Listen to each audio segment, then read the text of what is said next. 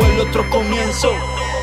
Y cada cosa en su lugar, cada carta es una muerte, cada vez te muestra cuál es tu suerte. Invierte cuánta piña cuesta en un cielo celeste, sin duda que no cunda el pánico, el tiempo no existe. Emblemas derrumbados por las herramientas del Estado. Lo suponía, ya está todo armado, el tinglado. ¿Y cuántos platos rotos se pagan? Nuevo programa de pasajeros, programa número 30 al aire de FM de la Cuenca.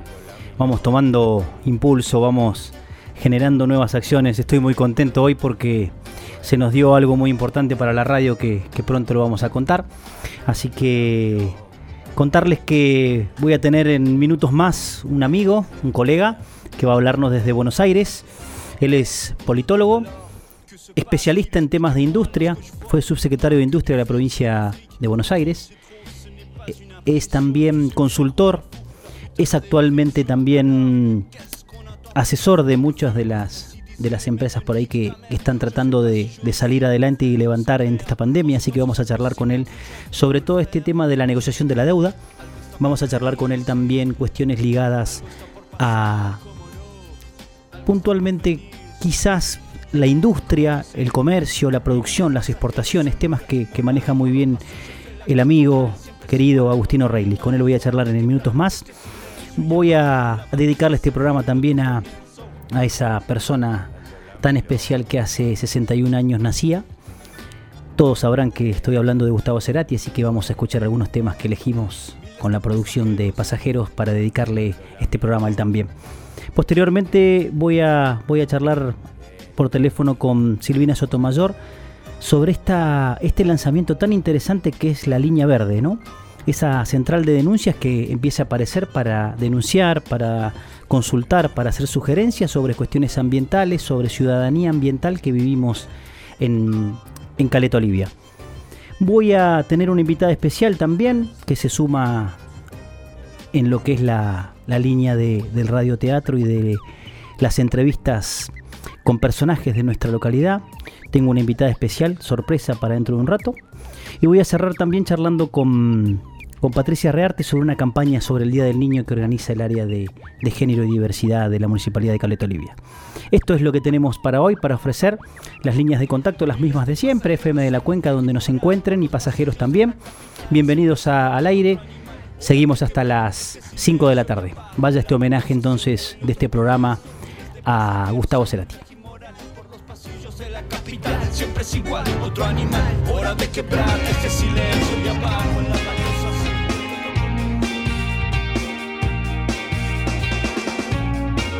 escuchando Pasajeros en FM la Cuenca.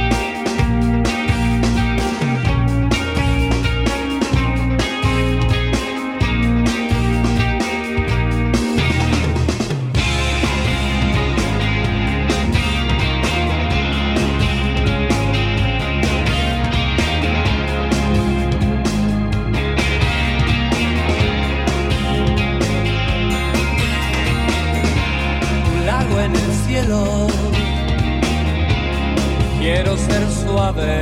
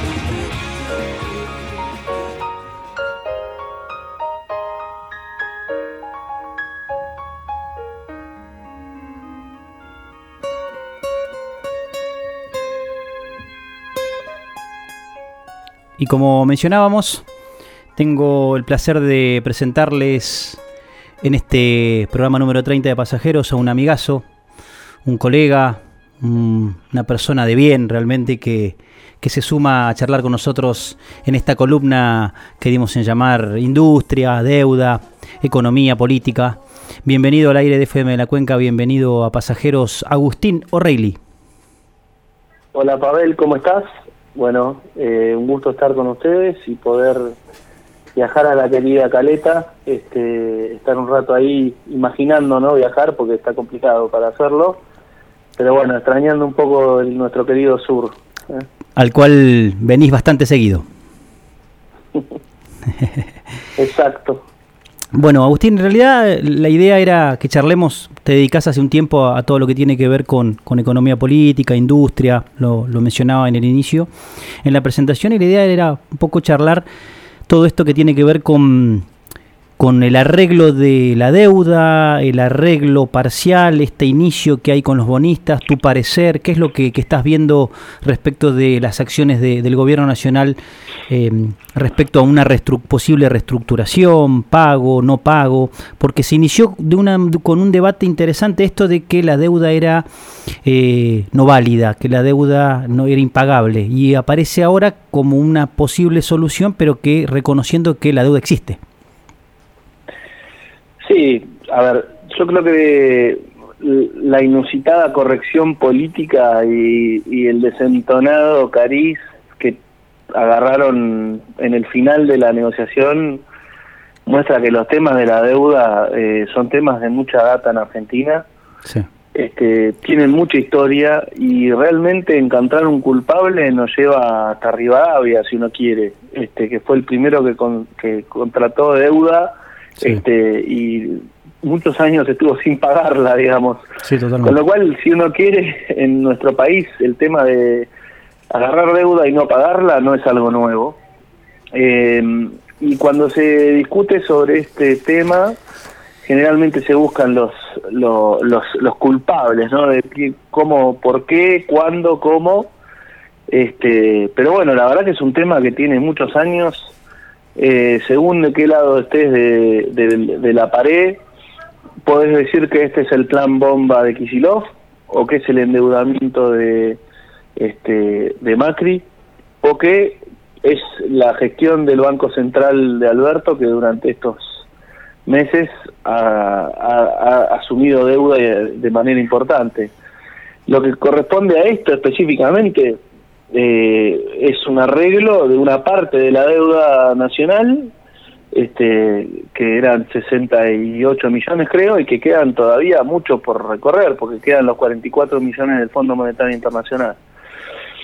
Con lo cual, la verdad que el tema de la deuda sí es una es una, un problema económico que tiene la Argentina, que evidentemente en el intercambio y en el medio mucha gente gana plata. Seguro. Este, y que hace que la Argentina no tenga un, desarrollo propio, no tenga capacidad de tener financiamiento para sus obras y sus desarrollos productivos, y la industria termina pagando tasas de interés realmente que son imposibles, ¿no? O sea, hoy una pyme para endeudarse en Argentina eh, no encuentra fondos, no encuentra capital que quiere ingresar en el riesgo que es poner plata en una empresa en la Argentina, porque el capital este, que es el, inicio y la base del desarrollo empresario pyme, cada uno, por más grande o, chico que sea su capital, lo pone a trabajar, ya desde el sodero hasta el gran banquero, pone su plata a trabajar, y si ese, ese desarrollo eh, productivo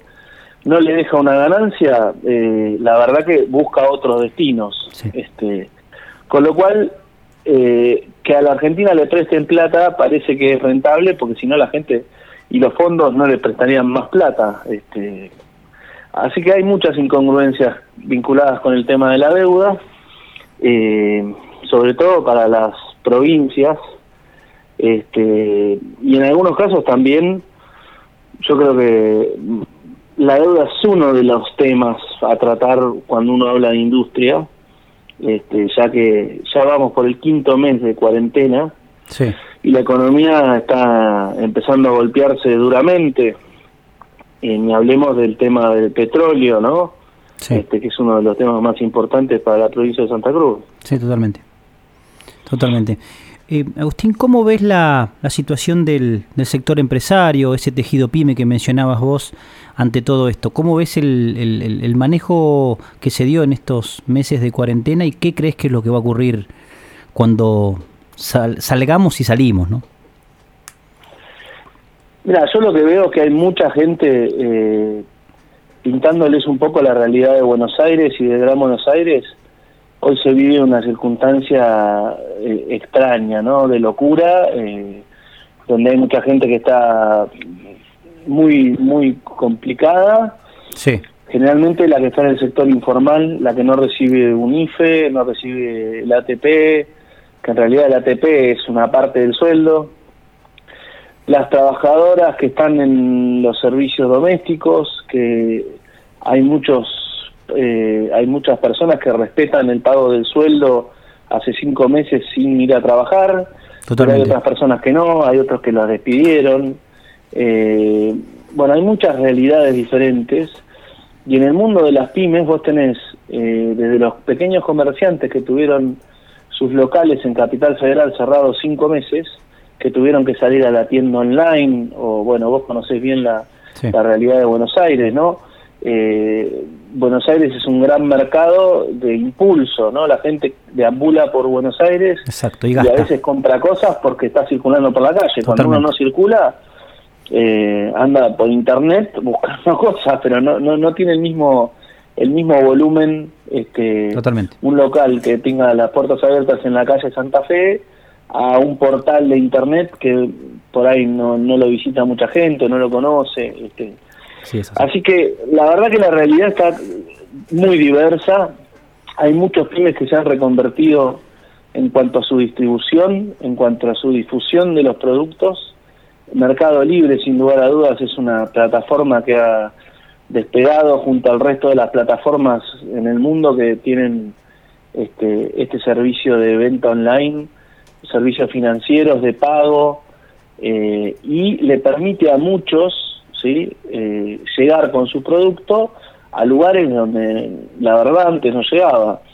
Por ejemplo, hay un productor de, de, de pianos sí que durante la pandemia vendió 6.500 pianos, o sea, y tiene lista de espera para venderlo. Mira, Cosas que son realmente una locura, porque el- el- la persona esta creo que en pandemia no habrá pensado que iba a vender 6.500 pianos, ¿no? Este, el sector del, del campo eh, creo que está en alerta, está muy complicado en el sentido de que eh, hay un forcejeo político, sin lugar a dudas, el kirchnerismo siempre fue eh, bastante este, como contrincante de, la, de lo que es el campo y el sector productivo agropecuario de la zona centro, este, por eso en Córdoba tienen los números que tienen.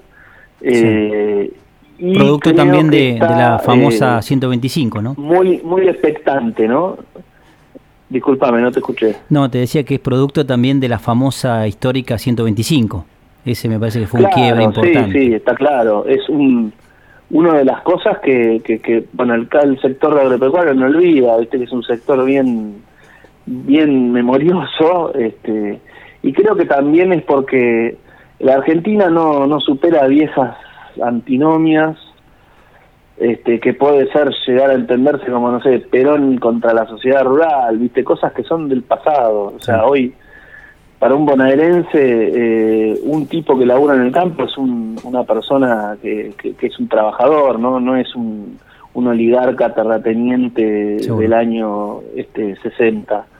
Eh, un- una persona que tiene una cosechadora, un tractor, que es contratista, está todo su verano cosechando, todo su invierno sembrando, eh, viste, Eh, lluvia, sol, tie- o tierra, no sé, es un trabajo áspero el del campo, Seguro, como puede ser el trabajador, el, el trabajo del trabajador minero, ¿no? totalmente. Este, entonces, todas esas antinomias del pasado que quedan en algunas usinas ideológicas, después terminan generando, viste, grietas con gente que no, no participa de esas, de esas, de ese esfuerzo, ¿no? Que es el esfuerzo de producir cosas, de generar eh, movimiento en la economía, de invertir plata. Sí. Este, yo creo que en eso, como he dicho en otros en otras entrevistas, la política va generando una grieta finalmente con la sociedad, ¿no? Porque los temas de hoy eh, de la gente son temas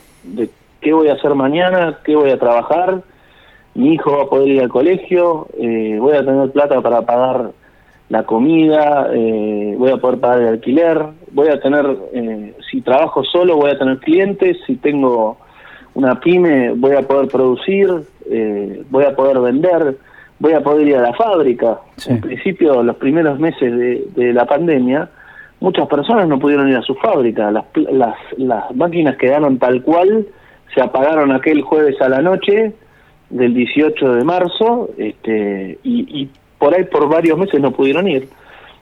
Con lo cual yo creo que hay una, una desconexión grande de la clase política eh, por no tener experiencia en, eh, en, en el sector privado, si se quiere, o haber tenido una pyme, o haber sido empleado de una pyme o de una empresa grande. no Creo que hay una desconexión ahí de no saber que la realidad pasa por otro lado, ¿no?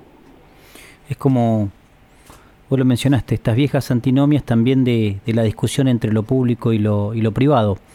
Y quizás también sería interesante que charlemos del tema Vicentín, porque involucra esto de, de, cómo, cómo atajar, cómo, eh, sin echar culpas, podemos encontrarle la vuelta a una empresa que realmente genera un, un, movimiento muy importante económico en, el país, ¿no? Ujú. Mira, la verdad que ahí das en la tecla total, ¿no? Porque nosotros somos una nueva generación de dirigentes, si se quiere, de periodistas, eh, de personas que, que no, no, no tenemos eso en la cabeza, ¿no? Y hay como que muchos muchas personas que quieren mantener esta este fuego prendido cuando en realidad el, el fuego tendría que ser el fuego de Argentina, el fuego de la- nuestros hijos, el fuego de la economía nacional, este, y no el fuego de si sos eh, pro Estado o pro privado, eh, porque uno si quiere puede sacar de Milton Friedman mil frases que son ciertas, este, y de Adam Smith si se quiere, y también puede sacar eh, frases de, de, no sé, de Perón, que también tienen razón y que por ahí sirven o no según cuando Sí. uno está de un lado o del otro. Pero la relación público y privado es una relación natural de la política y para mí lo público en Argentina termina siendo utilizado como propaganda, pero en los en los papeles, digamos, en la circunstancia de la realidad, el privado se tiene que hacer cargo de muchas cosas que lo público no logra. Por ejemplo, la salud, la seguridad este, y otros más, ¿no? Que uno puede ver que cualquier persona de clase media en, en cualquier ciudad del interior o en la provincia de Buenos Aires, en capital, que puede pagarse una prepaga, se la paga, Sí. que puede tener una obra social, este, paga, se lo, hace, lo paga, este, y si puede tener un colegio donde los hijos no pierdan días de clase o puede, puede pagar un colegio, lo paga. O sea, Sí. entonces ahí está el real fracaso del Estado, que el Estado no haya mantenido la calidad que tenía la educación nacional, este, y esto no es culpa ni de la ideología de Macri ni, ni de la ni de la pericia de Cristina, sino que es una realidad del país. Seguro. Este, el país tiene una, un, un camino desandado en lo que era la calidad de la educación pública. Este, yo lo, yo lo viví en, en, en mi, en mi vida personal. Este, yo vivía en Pehuajó, nací en Pehuajó y viví en Pehuajó, que es un pueblo chico de la provincia de Buenos Aires. Sí. Y yo iba al normal de, Pergam- de Pehuajó este, con todos los chicos de mi edad, del pueblo. Este, no había diferencia social. Hoy lamentablemente el Estado ha hecho que la que la que la educación termine discriminando a las personas según su estatus social y su poder de ingreso, porque eh, el que tiene más plata va al colegio que quiere y el que no tiene plata va al colegio que puede. Es así, es una dura realidad Sí. este, y, y, los, y los colegios públicos en muchos casos han bajado la calidad, en otros no. Este, pero eso hace que las personas estén más preocupadas por ver de conseguir que, que su familia tenga los bienes básicos con una amplia este, presión impositiva, entonces empieza a discutirse el tema de lo público y lo privado desde una base de discordia, ¿no?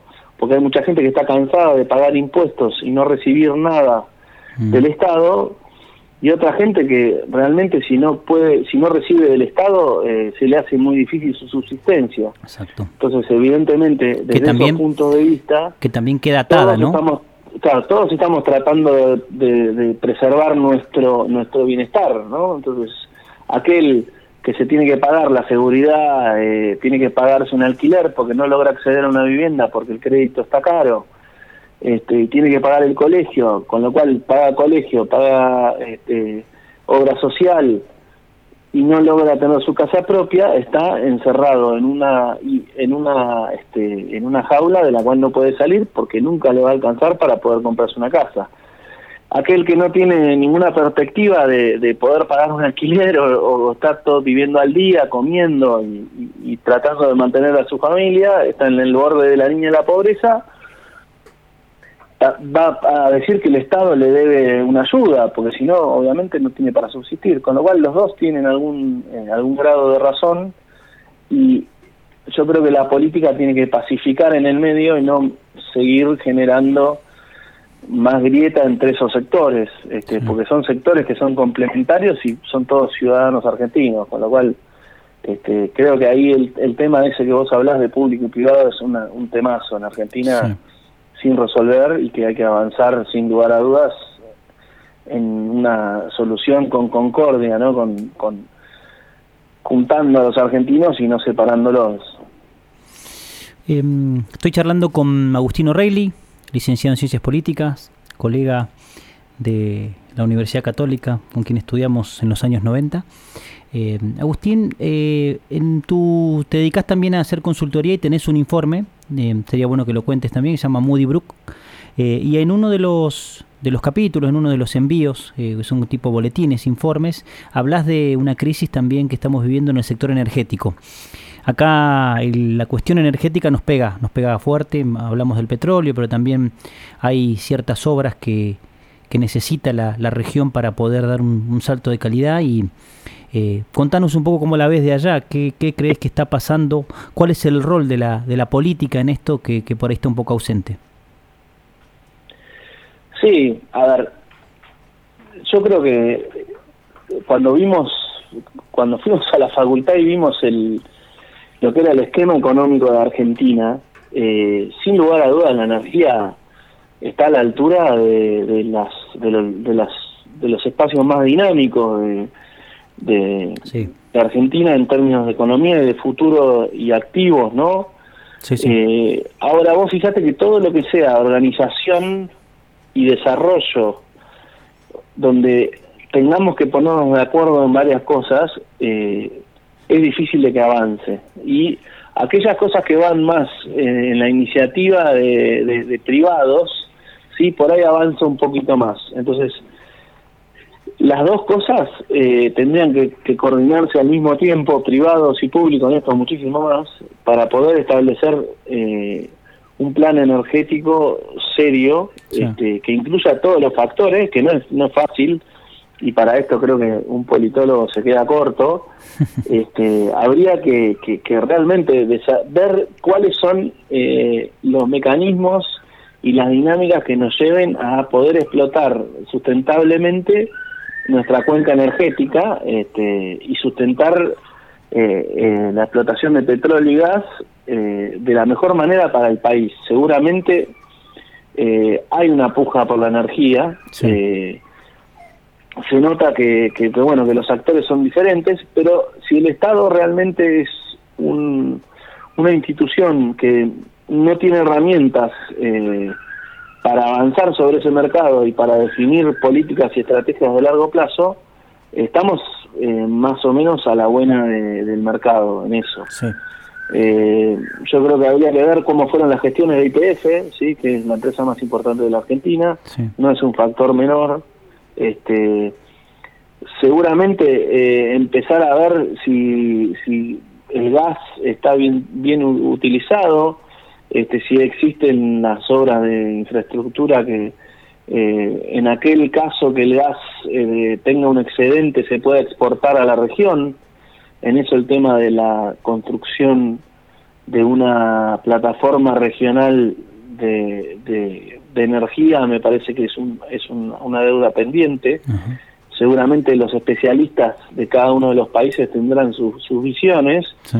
pero creo que Argentina en algunos casos eh, podría generar energías alternativas eh, con inversión y permitir inversiones extranjeras para que, o locales, lo que fuera, Sí. que eh, nos permitan hacer una transformación energética, sobre todo del consumo hogareño, si querés, que todavía está muy atrasado en las innovaciones que tienen países europeos que tienen poca oferta de energía y dependen en mucha medida de lo que es el gas ruso, eh, nos daría una mayor eficiencia energética del consumo nacional y poder avanzar a una exportación que, que realmente sea eh, un buen negocio para nuestro país, siempre teniendo en cuenta este, la soberanía energética y el, el precio para la, para la industria local. Seguramente es, es un tema muy difícil, muy, muy difícil, porque en esto ya sabemos que subsidios y, y aportes eh, generan este, circunstancias eh, que, bueno, que, que, que hay que tener bien, bien eh, en foco, pero creo que hay una oportunidad de que, de que esto se, se trabaje de mejor manera.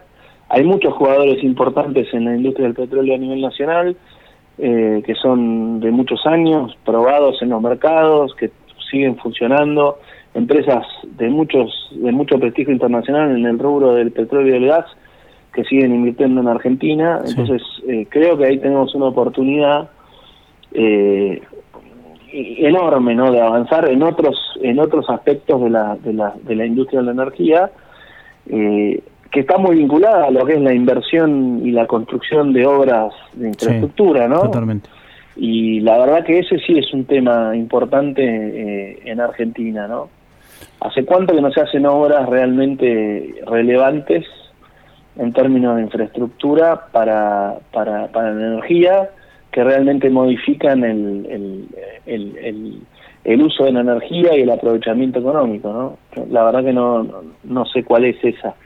No, totalmente. Mira, un, un dato clave que mencionás es que hay dando vueltas proyectos de ampliación del gasoducto San Martín. Eh. Es porque mm, el, el desarrollo de energías renovables, eh, por ejemplo en zona norte, con cuatro o cinco parques eólicos en construcción, eh, dejó chico el interconectado.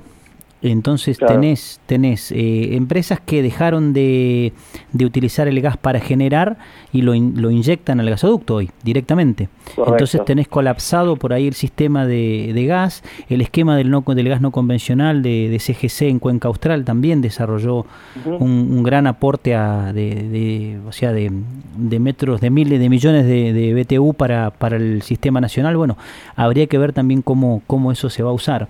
Y por ahí, como mencionabas vos, el, el tema de IPF, nosotros tenemos como acá en la región una, una discusión constante, un debate constante ligado a, a, esto de... y que tiene que ver con lo público y privado, es qué rol tiene IPF como, como una empresa de, podremos decir, de, de pública y privada, ¿no? Porque tiene eh, porcentajes de, de acciones que están en manos de, de los mismos empleados o gente que trabajó en la compañía, eh, a la hora de analizar proyectos. Te digo por qué, porque en los últimos 5, 7, 8 años IPF dejó de invertir en, en- en la cuenca del Golfo y miró, apuntó sus cañones a, a Neuquén, a Vaca Muerta. Y en esto por ahí interviene esto del público y privado, decir, bueno, a ver, desde lo, desde lo privado yo quiero hacer una empresa eficiente y quiero que creo que la, la tasa de retorno, la mejora en, en- en los ingresos van a estar desde lo no convencional.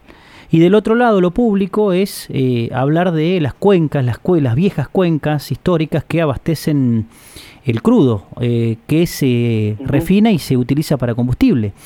eh, y que es el que, por ejemplo, se da en Cuenca del Golfo San Jorge, también alguna parte ahí en, en Cuyo o en el norte, y estamos como me parece a mí en una, en una espera que, que cada día va peor porque los planes de inversión bajan año a año y no se ven los aportes para por lo menos sostener la actividad. Entonces vamos a, hacia futuro, creo yo, en un, en un esquema de, de, pueblos fantasmas, en una desaparición por ahí de, lugares que estratégicamente se habían pensado en su momento como desarrollos importantes de, la industria. Y un dato no menor, IPF, por ejemplo, en, en Cuenca del Golfo, hay yacimientos, eh, ellos les hablan de yacimientos maduros, eh, siempre hay eh, miles de excusas para, para no invertir, pero por ejemplo el proceso de secundaria, en el 70% de los yacimientos no se inició.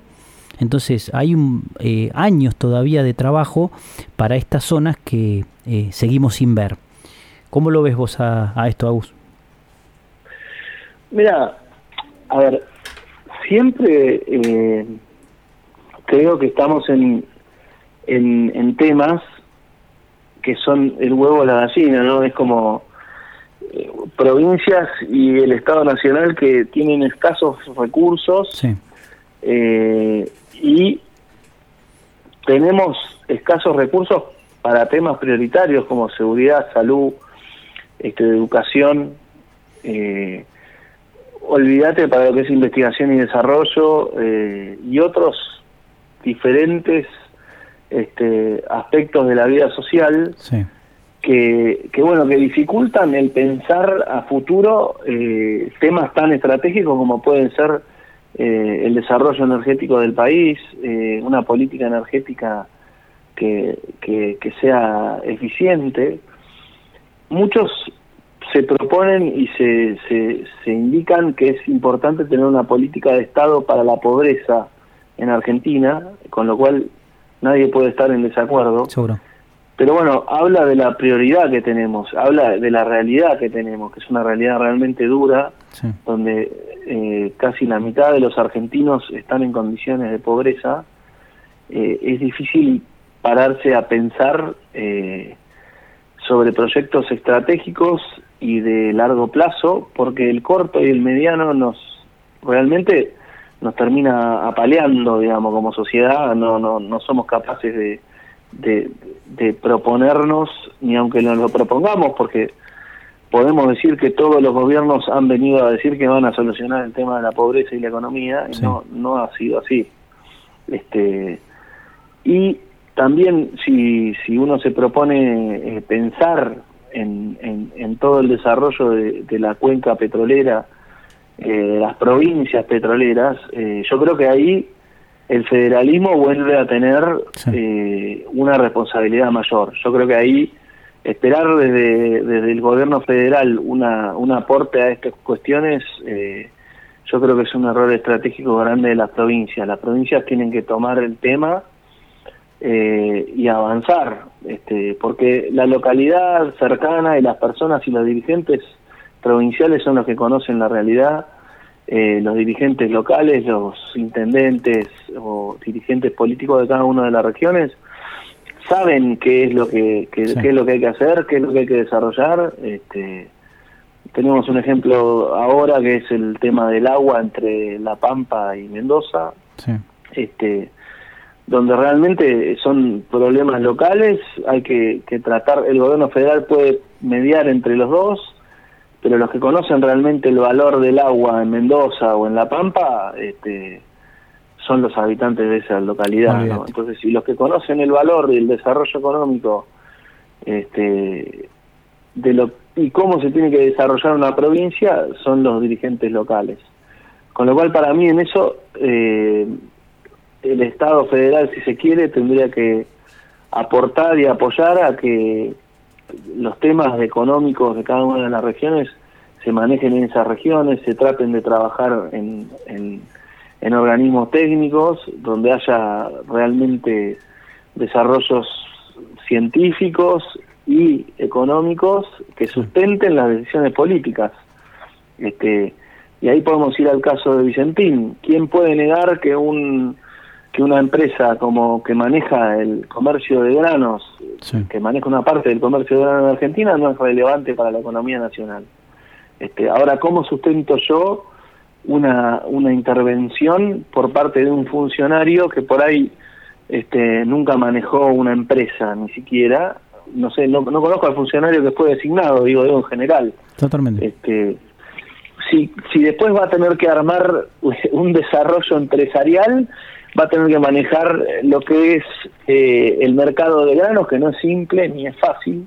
Se va a tener que poner a competir con empresas que hace 150 años hacen eso y son grandes emporios, este, con lo cual no es simple ni para el funcionario ni para la realidad económica argentina este, empezar a decidir eh, cuestiones sobre los distintos mercados.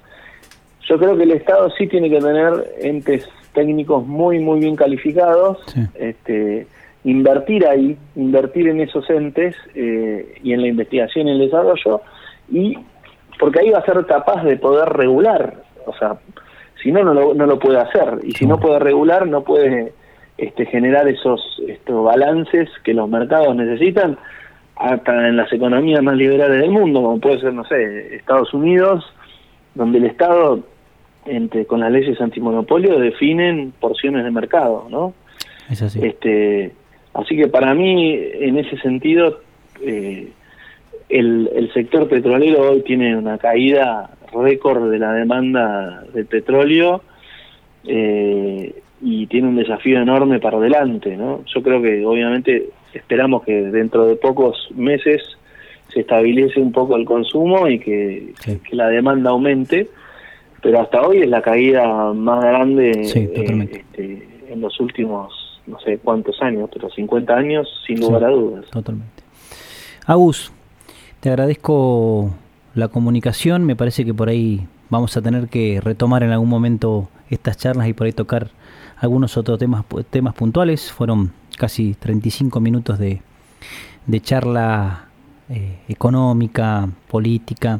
Me parece que por ahí esa capacidad que, que tenés, eh, que no la veo todos los días, es que por ahí conciliar y, y poder unir qué es lo que realmente se da desde lo económico, pero cómo cambia también eh, esa decisión cuando tiene que venir la política, que es, me parece un poco lo que, lo que aprendimos en la, en la universidad o cómo se van mezclando los distintos temas para tomar decisiones eh, reales. Te agradezco. Agus. Te, te pido una, una, una sola un- una sola reflexión final, que generalmente lo hago con, con los invitados, es cómo, cómo crees que, que- que termina esto, cómo crees que, que pasamos esta pandemia y quizás tu percepción de qué es lo que deberíamos hacer, qué tendríamos que, qué nos sacaría mejores después de este cimbronazo de, del COVID-19. Bueno, yo creo que es una pregunta muy muy compleja. Eh, la verdad que es un esfuerzo para todas las familias mantener el día a día, Sí. este, tanto económico como eh, de otras circunstancias. Escuchar a la política hablar por ahí hace que mucha gente eh, no logre ver este, dónde está la unificación de los argentinos. Yo creo que eso es una deuda que No sé si esta pandemia va a lograr eh, subsanar. Eh, yo creo que lo más interesante sería que, que después de esta pandemia la Argentina comience un proceso de, de pacificación y unificación y trate de, de generar realmente un sistema político que eh, genere las respuestas que necesitan todos los ciudadanos. Lo veo difícil, pero bueno, siempre pueden ocurrir los milagros. Agus, gracias. Un abrazo grande. Por nada, un abrazo grande. Pausa y volvemos.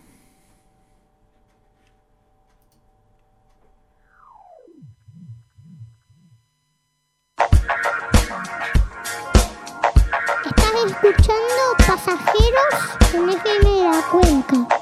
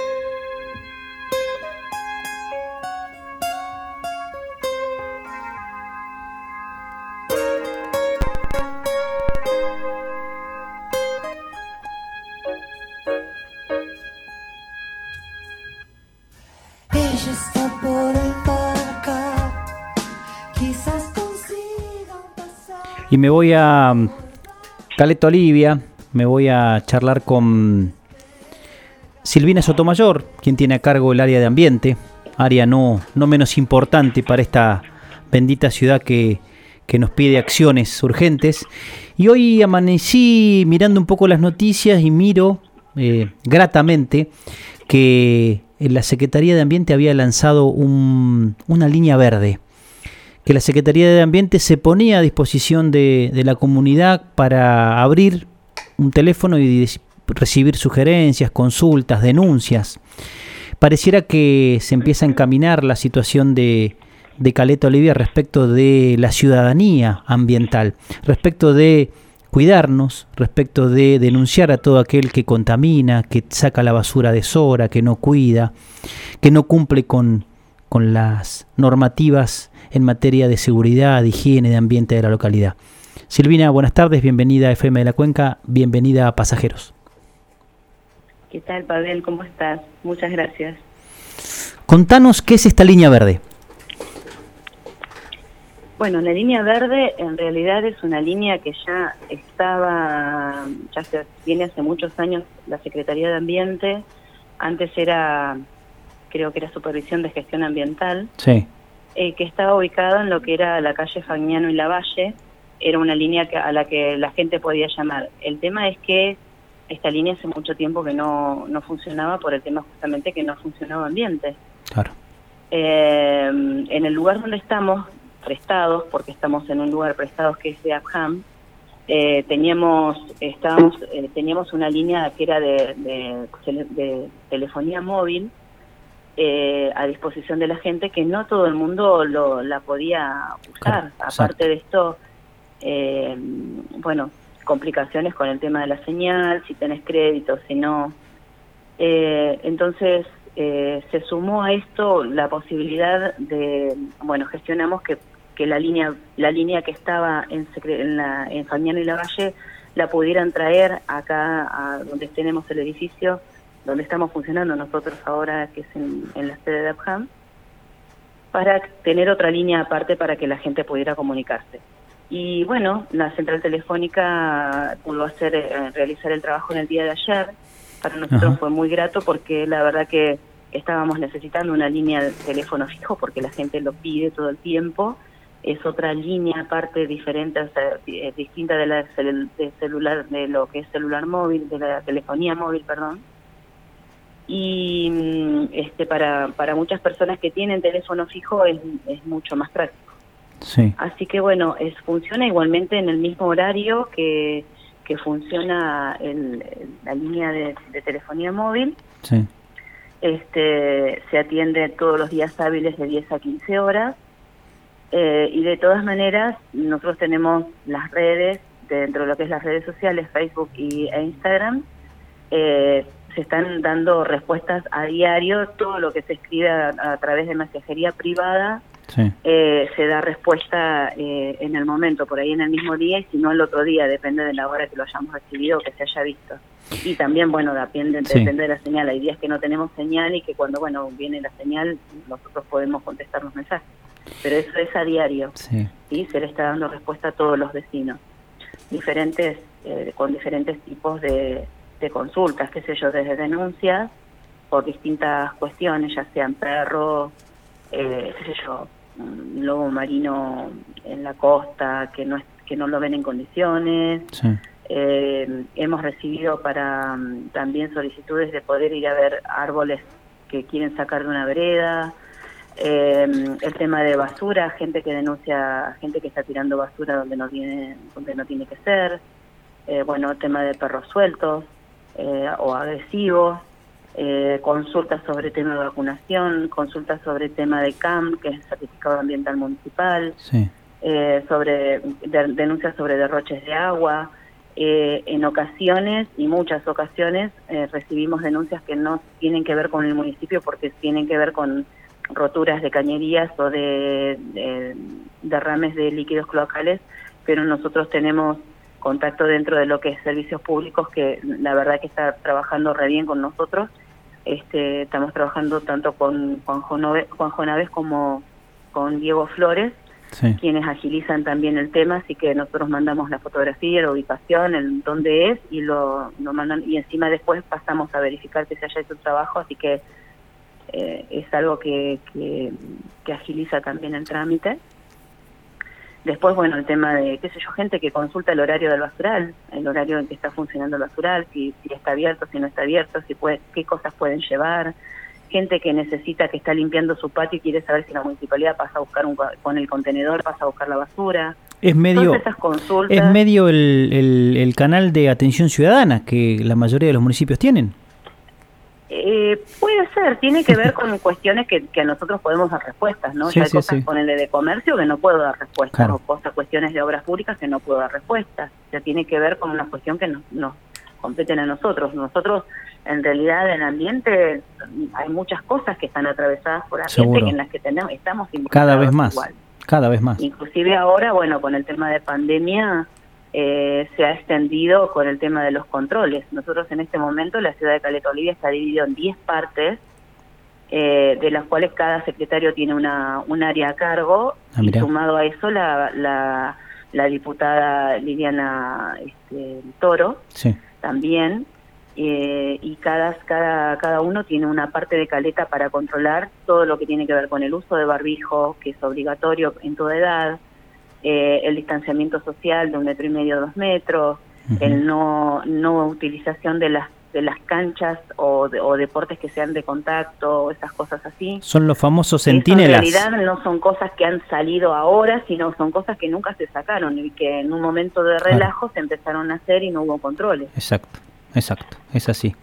Silvina, veo em, y, después de, charlar también un poco cómo había sido el inicio de, tu gestión em, a- a la- en, en el área, con cuando me visitaste con, Mariela, em, ¿cómo está esta situación y eh, cómo va la, mejora de a poco de la aplicación de lo que es la multa y la contravención? ¿no? Pareciera como que el municipio eh, tomó eh, la decisión de avanzar en estas cuestiones que no se cumplían. Sinceramente a mí por ahí me parecía que hasta se malinterpretaba cuando había un, un inspector ambiental que le decía a una persona que estaba cometiendo un error porque el perro no podía salir de la puerta de su casa o sacaba a deshora la basura o había escombros en, en un momento. Entonces, por ahí esto es un sistema integral que se empieza a aplicar. eh, ustedes están trabajando con algunas otras áreas para mejorar esto, porque por ahí, bueno, recibís la denuncia, pero después esto tiene que llegar a, a alguien que tome una decisión, que constate, ¿no?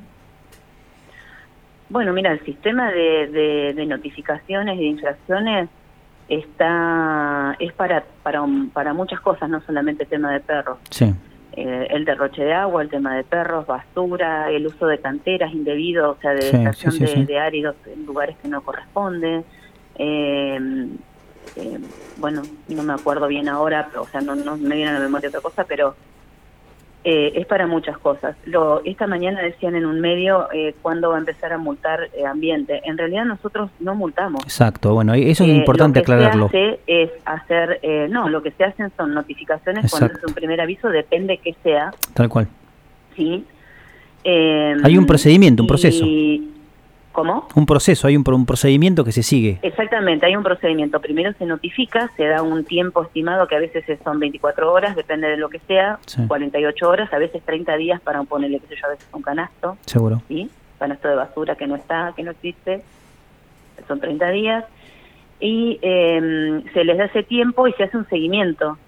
Eh, y tiene dentro de lo que es la- el, la- el formulario de notificación donde se lo notifica, se da un teléfono donde la persona cuando ya lo hace, lo, lo realiza, no es necesario que cumpla, o sea, que espere hasta el último día, se no, es necesario ni siquiera que venga a la secretaría, llama a ese teléfono, avisa, mira, eh, yo ya hice lo que me pidieron y de esa manera, o sea, de todas maneras, como se hace un seguimiento, ah, continúa, es un proceso y esto continúa, los inspectores vuelven a pasar, la policía ambiental vuelve a pasar y, y verifica si eso se hizo, si no se hizo, si se hizo con, o sea, antes de que se cumpliera el plazo o no, todo eso se hace un informe, ¿sí? Eh, y, mm, y en caso de no hacerlo, sí se procede recién a la infracción. ¿sí? porque se le dio un determinado, una determinada cantidad de días, la persona al firmar estuvo de acuerdo con que se le daba... tan- De hecho, hay personas que dicen, mira, yo en este momento no, cob- no estoy cobrando, o estoy sin trabajo, voy a ver si consigo algo, lo que sea, se le da un tiempo de espera. Está bien, ¿sí? Tampoco es que nosotros en realidad no vamos a buscar la multa. claro, tal cual. Por ahí hay personas que se enojan y nos dicen, claro, el municipio necesita este, plata. Sí, típico. La verdad que no no es así. Nosotros tratamos inclusive de, de solucionar las cosas, eh, o sea, que no lleguemos a la multa La prevención. y que en realidad concientizar que la- a la gente para que sea un ciudadano responsable y con conciencia ambiental. Exacto. No necesariamente tenemos que multar. La multa, o sea, la, la, la infracción, no, real- no la multa, la infracción eh, se hace cuando la persona no cumple el plazo establecido y no tiene una justificación ni nada, se le, recién ahí se le hace la infracción. Ahora, esa infracción va al juzgado de faltas. Sí, En el juzgado de faltas, eh, es el, el juzgado de faltas es quien decide lo que se hace. ¿Cómo pasa esto? Nosotros tenemos que juntar pruebas. Por eso toda Claro. la gente que viene a denunciar o inclusive Exacto. cuando nosotros hacemos las- las- los recorridos, todos los inspectores tienen eh, que tomar eh, fotografías del estado, hacer un informe que es bastante exhausto ¿sí? y detallado, cosa de que el, el, el, ju- el juez de falta se puede ubicar en el, en el lugar, en el espacio, y a través de las fotografías que nosotros le mandamos pueda ponerse en el lugar y decir, bueno, esto es válido que le pongan la multa, no es válido. Claro. O sea, y de esa manera a veces desestima la, la infracción y en otras ocasiones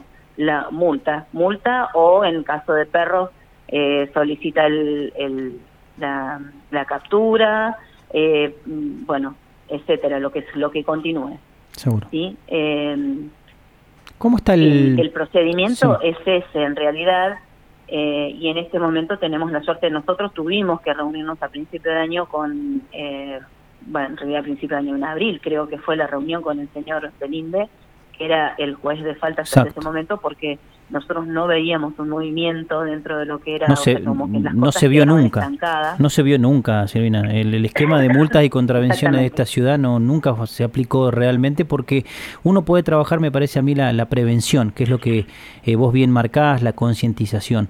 Ahora llega un momento cuando hay incumplimientos graves o se notificó o se esperó un tiempo en que lamentablemente esto sin quedar eh, como un facho, ¿no? Porque parece como que pobre también el inspector que va y parece como que le está le, le- hay que le está haciendo el favor que por favor no lo multen. Me parece que si hay incumplimientos o hay situaciones que eh, son agravantes de cu- cuestiones ambientales o de ciudadanía, no más de vecindad que tiene Caleta Olivia y bueno, hay que llegar a este límite, ¿no?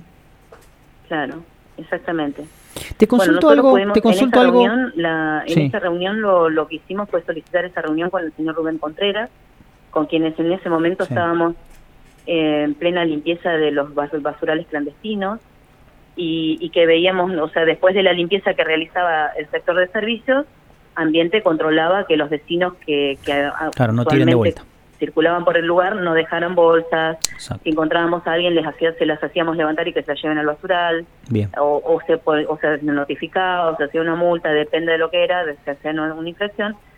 Eh, y bueno, de esa manera logramos más o menos eh, eh, lograr, o sea, logramos que la gente más o menos se vaya dando cuenta que ya no estamos como años anteriores donde eh, vos ibas hacías algo y nadie te decía nada, Claro, o sea, cual. la gente y es verdad esto, eh. Voy a decir algo que por ahí puede llegar a molestar No molesta. pero la ciudad es de todos, no es solamente de los empleados municipales que trabajan y, sol- y no es el empleado municipal quien solamente puede hacer esto. Exacto. Yo como ciudadana responsable, Exacto. con conciencia ambiental, si veo un vecino que está tirando basura, yo se lo digo, le digo, discúlpame, pero no se tira la basura acá. De hecho, hay muchos vecinos que sí lo hacen Sí. y otros vecinos que lo que hacen es mirar para otro lado o meter la cabeza debajo de la tierra como los avestruces. Exacto. exacto. Este, total, o sea, no pasa nada.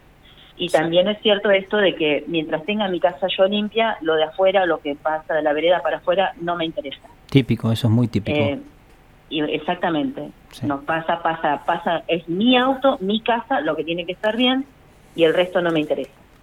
Sí. Entonces, eh, Sí. ante estas situaciones, nosotros la verdad que nos vimos vulnerados porque no, veíamos que trabajábamos y, y la gente no entendía.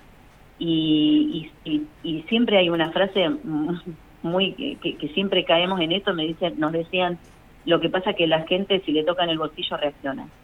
Cuando empezamos a ver que en realidad las multas no llegaban, pedimos la, la, la reunión con el señor Sí. y, y bueno, él reconoció que en realidad la mayoría de las multas que salen se dedican ellos solamente, a- se dedicaban solamente a lo que era este, tránsito. Sí. Eh, y bueno, nosotros lo que le pedimos fue compromiso con este tema y, y, y- y apresurarse, o sea, que, que sean de manera este, rápida la, la solución con el tema, o sea, que puedan mirar los casos. Claro. Y bueno, en este sentido lo hablamos también en, en Intendencia y con el secretario de Gobierno. Y lo que hicieron fue convocar al, al juez de faltas que habían nombrado el año pasado en la gestión de Sí, sí. anterior, eh, Daniel eh, Aybar. que es el señor Aybar, Sí. eh, donde eh, en realidad él quedó a cargo ahora de lo que es eh, ambiente y servicios. Ah, mira qué buen dato. Por lo tanto, ¿eh? Qué buen dato, no lo sabía.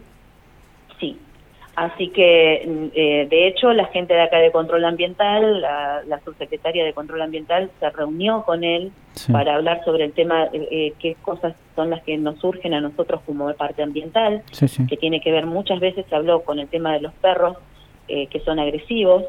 De hecho, eh, tenemos, hay cosas que están fallando dentro de lo que es el municipio, que nosotros reconocemos la, la falla y estamos tratando de resolverlo, que es, ponele, en el caso de que te ataque a vos un perro, necesitamos, el juez de falta declara que de- de- de- pide una captura del animal, nosotros dentro de la municipalidad no hay un espacio para poder capturar y encerrar al perro, porque no lo hay.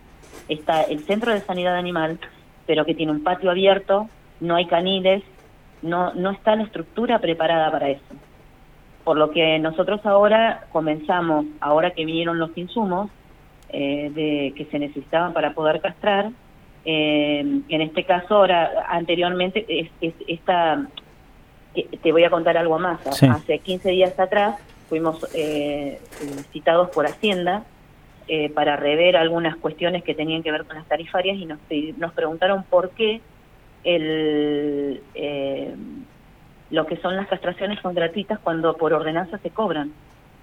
Eh, entonces eran un valor alrededor de 600, 700 pesos lo que se cobraba por castración, Sí. pero que no se estaban cobrando. Entonces, eh, la, la respuesta de ambiente fue que eh, en realidad los insumos en el momento, o sea, lo- mm, los insumos los va a proveer a partir de ahora Nación.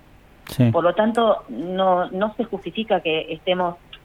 eh, en, hoy en día, los insumos que llegaron ahora la semana pasada, Sí. esos sí los compró la municipalidad. Pero a partir del mes de noviembre, que ya se terminan todos estos que tenemos ahora, a partir del mes de noviembre, la Nación empieza a mandar los insumos de ellos. O sea, va a ser gratuita la castración. Exactamente, va a ser gratuito. Bien. Y está dentro de lo que es la ley de protenencia, la, parte de protenencia. Ahora, Entonces, eh, derechos, se- se derechos y el obligaciones, ¿no? del, Del costo de la, de la, de la castración se Sí. sacó. Está bien. De todas maneras, no nos, no nos, no nos este, impide a nosotros pedir colaboración al vecino y en este caso lo que nosotros pedimos, que por ahí dimos muchas vueltas porque, bueno, recorremos los barrios a diario y vemos mucha gente que por ahí ha construido y tiene por ahí ladrillos eh, en desuso que los tiene amontonados al lado, al lado de un paredón, Sí. que se van rompiendo con el tiempo. Bueno, nosotros necesitamos ladrillos para poder cerrar lo que es eh, el, cen- el centro de sanidad animal, para después poder hacer los caniles como tienen que ser. Bien. Entonces, de- lo que hicimos fue pedir a título de colaboración, no es obligatorio, Sí.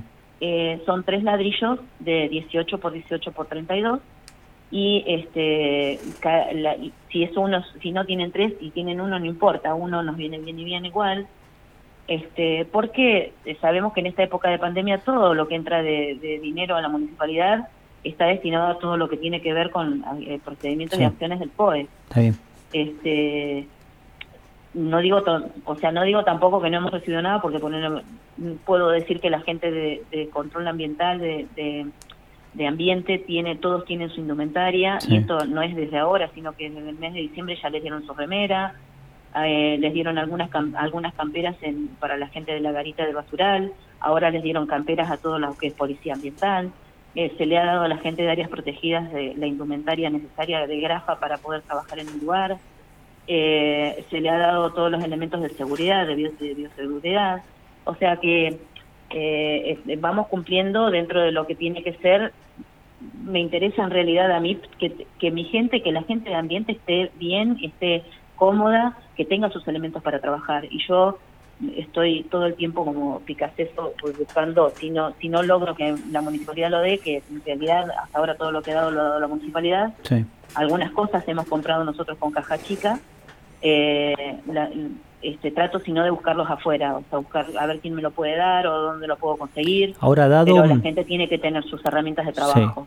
Silvina, dado el, el esquema de necesidades de insumos que ustedes tienen y todo el tiempo que por ahí se hace muy difícil la compra por licitación o todo lo que tenga que ver Sí. con, con el mecanismo de que necesita un... El circuito. Exacto, el circuito administrativo de, de un municipio que es difícil, más desde el área de Hacienda, ¿no se puede por ahí trabajar en, en- en coordinación con, con el juez de faltas que por ahí la persona que, que ha sido multada, que ha tenido un apercibimiento y, y que por ahí pueda entonces trabajarse algún tipo de, de- de donación o, o del cumplimiento en algo que necesite el área ambiental?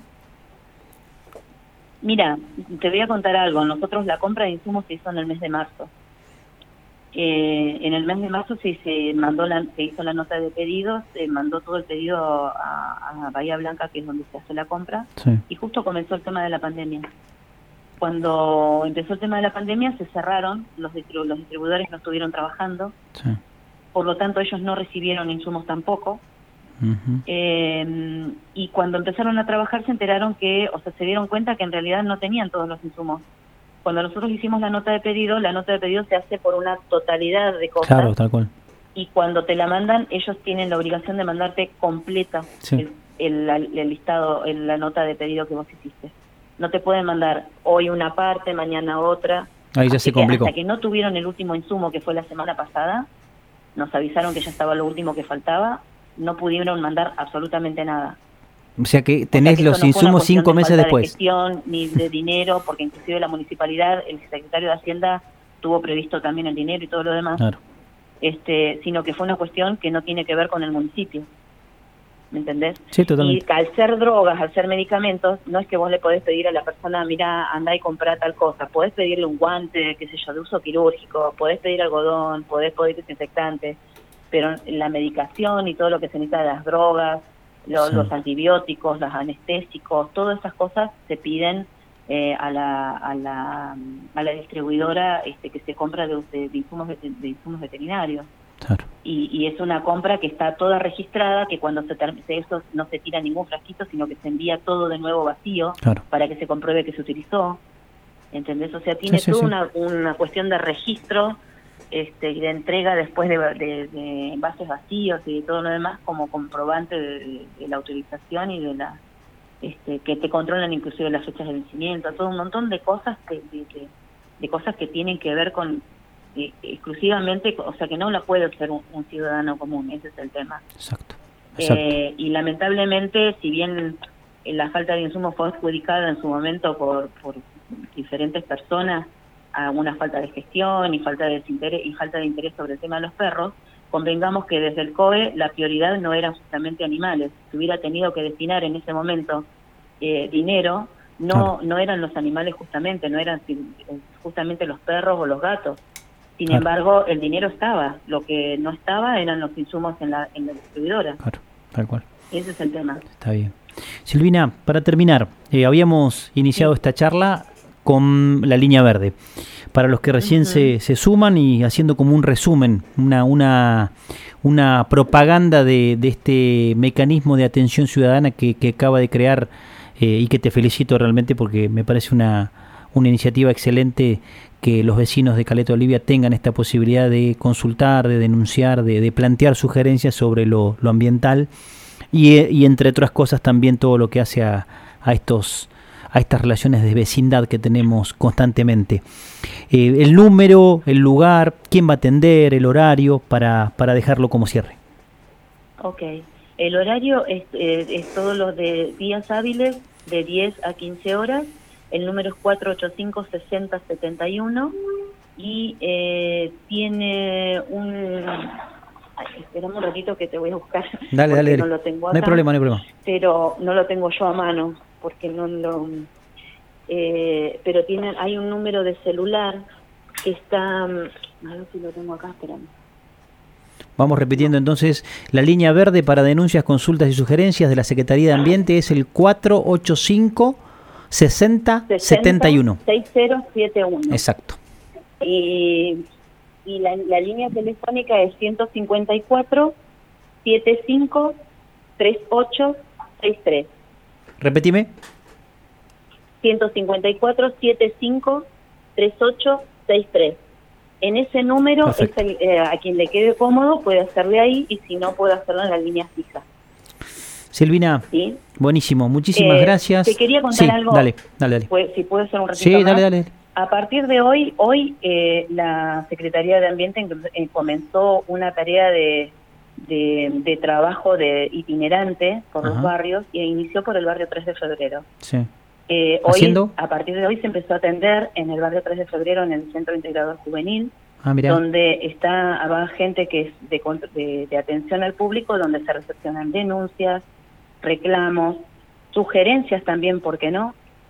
eh, que ahí en ese caso no tenemos línea telefónica en ese lugar, Sí. eh, pero sí tenemos personal a disposición para escuchar. Es más, yo estuve toda la mañana ahí hasta las do- hasta la una y media de la tarde estuvimos ahí Qué bueno. eh, atendiendo ya después de esa hora recién me vengo para acá a la oficina 13 de diciembre de Belgrano. Este, y a su vez el Centro de Sanidad Animal, que funciona en realidad en el, en el barrio Rotary, Sí. se muda hasta el 4 de septiembre junto con lo que es la, la Secretaría en la parte itinerante, se muda con el tema de castraciones y, y, este, desparasitaciones en, el- en lo que es el Centro de Integrado Juvenil. ¿Cuál es El la, la fecha? Es de 8 a 13 horas. Sí. Eh, los turnos se piden en la- a través de la página de en, la- en la página perdón del centro de sanidad animal hay un número de teléfono que Bien. yo en este momento no lo tengo pero en el centro en la página del centro de sanidad animal tienen un teléfono donde pedir creo que Sí. ya ahora estaban dados todos los turnos Consulta. pero eh, seguramente se van a ampliar Sí. eh, porque hasta ahora estaban dando, bueno, en el caso de hoy, la gente que estuvo, que, que, que, que hoy tenía turno, hubo varios que fallaron. Ajá. Yo les voy a pedir a la gente que se anote, por favor, que sea responsable Claro, que cumplan. y lleven los animales porque hay mucha gente solicitando turno. Sí. De todas maneras, que no se preocupe la gente porque no es sol- primero que no es solamente para los, la gente del barrio 3 de febrero. Y en segundo, eh, sí tienen prioridad los del 3 de febrero, ¿sí? O sea, el 3 de los- la gente del 3 de febrero puede llamar por teléfono o ir hasta el lugar a sacar turno, Bien. ¿sí? Eh, y en este caso, en caso de que eh, de que haya mucha demanda y necesitemos estar una semana más de- después del 4 de septiembre, seguramente nos quedaremos, no, habría, no va a haber problema. Con el tiempo veremos a qué otra unión vecinal vamos o va. a qué otro lugar vamos, eh, en- en qué barrio sigue. Todavía sea que- no tenemos determinado. O sea que hasta el 4 de septiembre es el 3 de febrero. Hasta el 4 de septiembre, ambiente funciona acá en Alvear y 13 de diciembre, Sí. pero también está funcionando a su vez, o sea, está funcionando en dos lugares. Bien.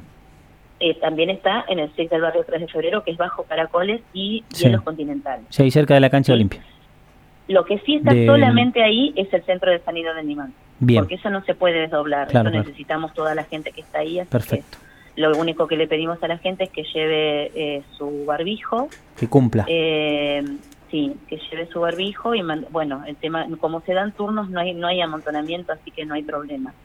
Este, pero bueno, cualquier cosita tienen las líneas de comunicación, las líneas telefónicas, tienen las las redes y tienen si no eh, 13 de diciembre Belgrano, que es la oficina que trabaja hasta las 15 horas desde las 10 de la mañana, Bien. y si no de 8 a 13 horas en el 6 del, del barrio 3 de febrero. Silvina, muchas gracias por, por esta hermosa iniciativa que, que empieza a caminar en Caleta y felicitaciones también por, por la gestión para vos y tu equipo. Bueno, muchísimas gracias. Yo agradecida porque tengo la verdad que el equipo de trabajo, cuando hablo del equipo de trabajo no solamente hablo de las subsecretarias y las chicas que están en supervisión y dirección, no- sino también la gente que está trabajando, eh, que la verdad que desde que empezamos el 12 de diciembre eh, están poniéndole el pecho a esta secretaría y la verdad que nada, no, no, se, no se ha detenido nunca el trabajo. Hemos tenido todos los días y, y ahora de lunes a lunes la gente de Policía Ambiental está trabajando de lunes a lunes hasta las 5 de la tarde, así que nada, orgullosa porque este del, del- de la gente que tengo trabajando acá. Muy buena.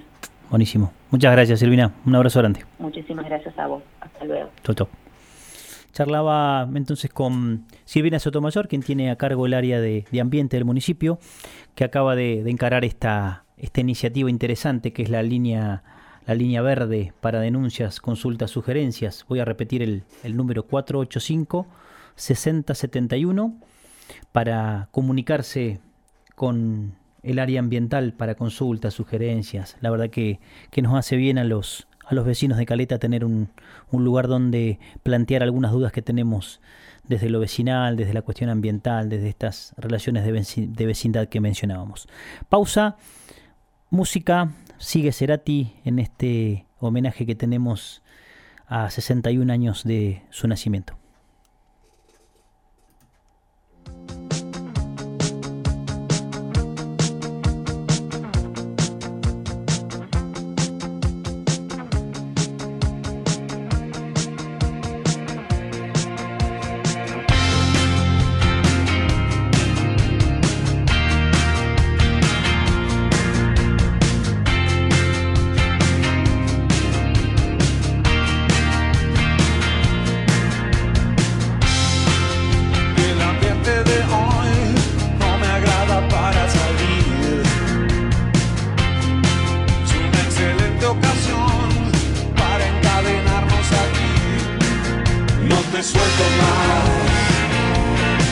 Yo no te suelto más.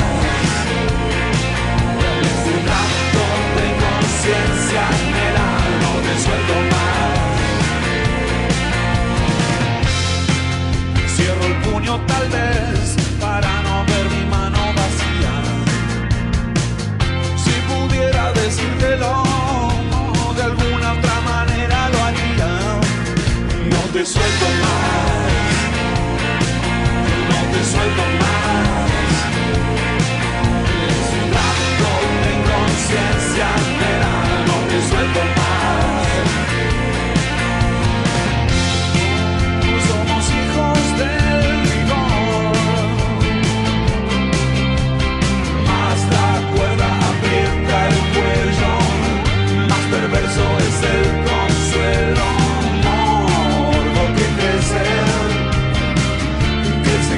más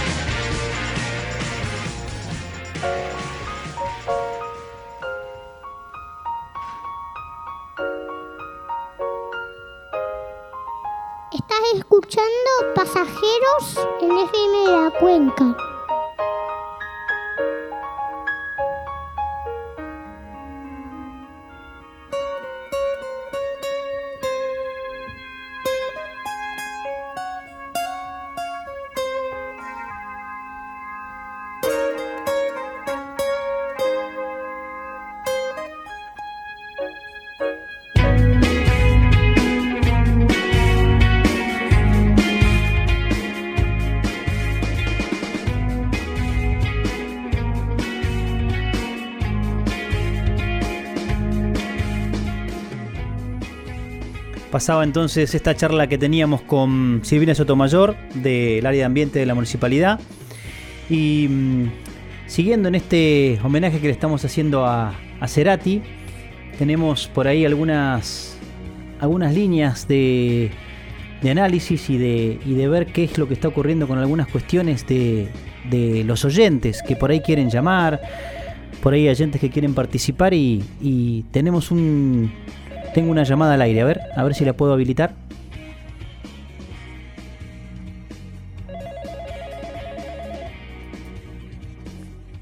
Sí, buenas tardes. Hola, Pavelito. ¿Sí? ¿Con quién habló?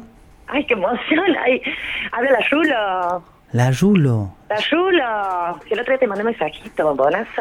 Soy la amiga de la Nacha, la que se ha quedado varada acá. Ah, ¿estás acá en Caleta? Acá está en Caleta todavía. Si no me quería expatriar todavía. Y, o sea, mirá lo que te voy a preguntar, sos de Córdoba. Sí, claro, mi amor. Ah, y- La República de San Vicente. ¿Y ¿No te acordás? Ay, qué lindo, mi amor. Qué lindo estar hablando con vos. Escúchame, no te quiero separar tu tiempo. ¿Sabes por qué te estaba llamando? Porque No, no, ni que la señorita Silvia Silvina, ¿cómo es? Silvina, Ella Silvina. tiene una línea verde. Sí, sí, sí. ¿Y eso para qué lo que eso es, de- digamos, eso yo puedo hacer la denuncia? Sí. La denuncia acá que, que en, la, en la cuadra de mi casa estoy perdiendo agua hace una semana. Sí, es justo, justo Ah, para eso. Sí, vos sabés que acá ya estoy parando en la casa de la Nacha y ha Sí. venido servicio público, lo que le dicen el llavero, el señor que sí de la llave. Sí. Y la ha dejado semiabierta y hace una semana que está, tenemos un río. No, no te un puedo río, creer. pero es un río de barro. Oh, Porque como han roto las veredas también, nos han arreglado, eso va arrastrando barro y nos va tapando todo. Mm. Mm, terrible, sí, terrible. y igual que en Córdoba esto no pasa. No, en Córdoba no pasa. En Córdoba viene el torrente y te barre todo, te inunda todo, te deja un piletón en dos minutos, todas las calles inundadas, pero eso después queda limpísimo. Todo, te, te arrastra la cucaracha, te deja eso lustras, vea lustroso, te deja el piso luego. Che, eh, eh, Ru- te- ¿cómo, te, ¿cómo es tu nombre? ¿Te digo Rulo? ¿Rulo?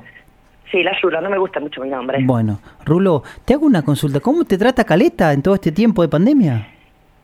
Y me bastante bien me trata, por suerte las chicas son simpáticas, vos sabés, yo soy prima de la Nacha, Sí. el papá es cordobés, que de Río Ceballos, entonces he venido para acá. Ajá. Y bueno, por lo menos acá se puede salir un poco, ¿no?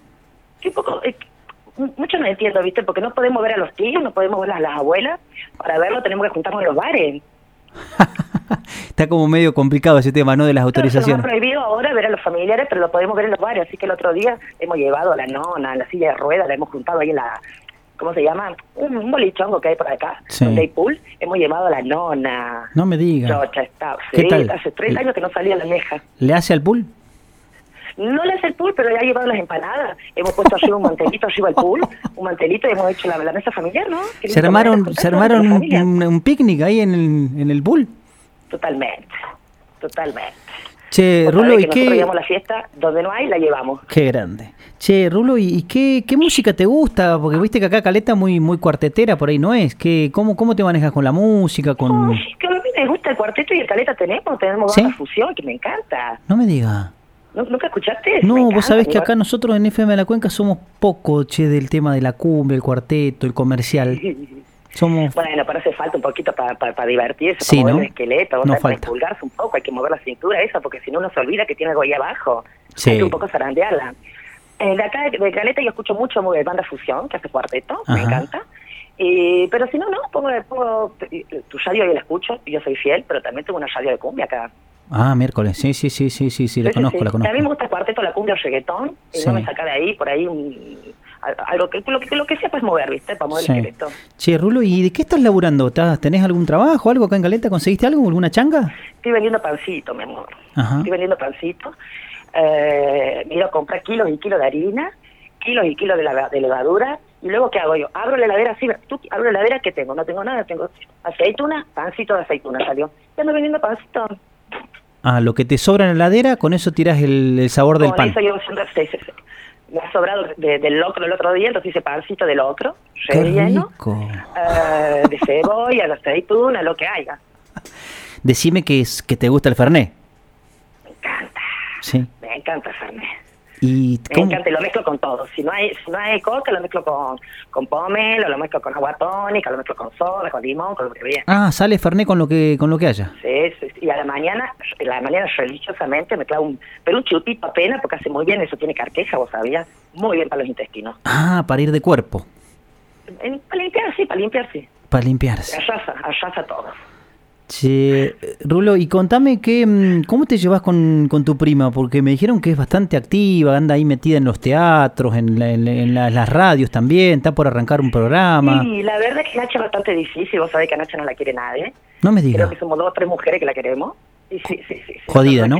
Muy jodida. Es jodida, es jodida, es jodida, es jodida, es jodida. Porque ella no entiende. ¿Sabes qué dice ella? Yo le digo, vos tenés que ser hermana. Vos tenés que ser hermana de las mujeres. Y ella me responde, yo no voy a ser hermana de una mujer solamente porque nací con vagina. Es una conchuda, una conchuda. Perdóname que lo diga así, pero ella es bastante así jodida, ¿viste? Ella como que no es, no, es complicada ella.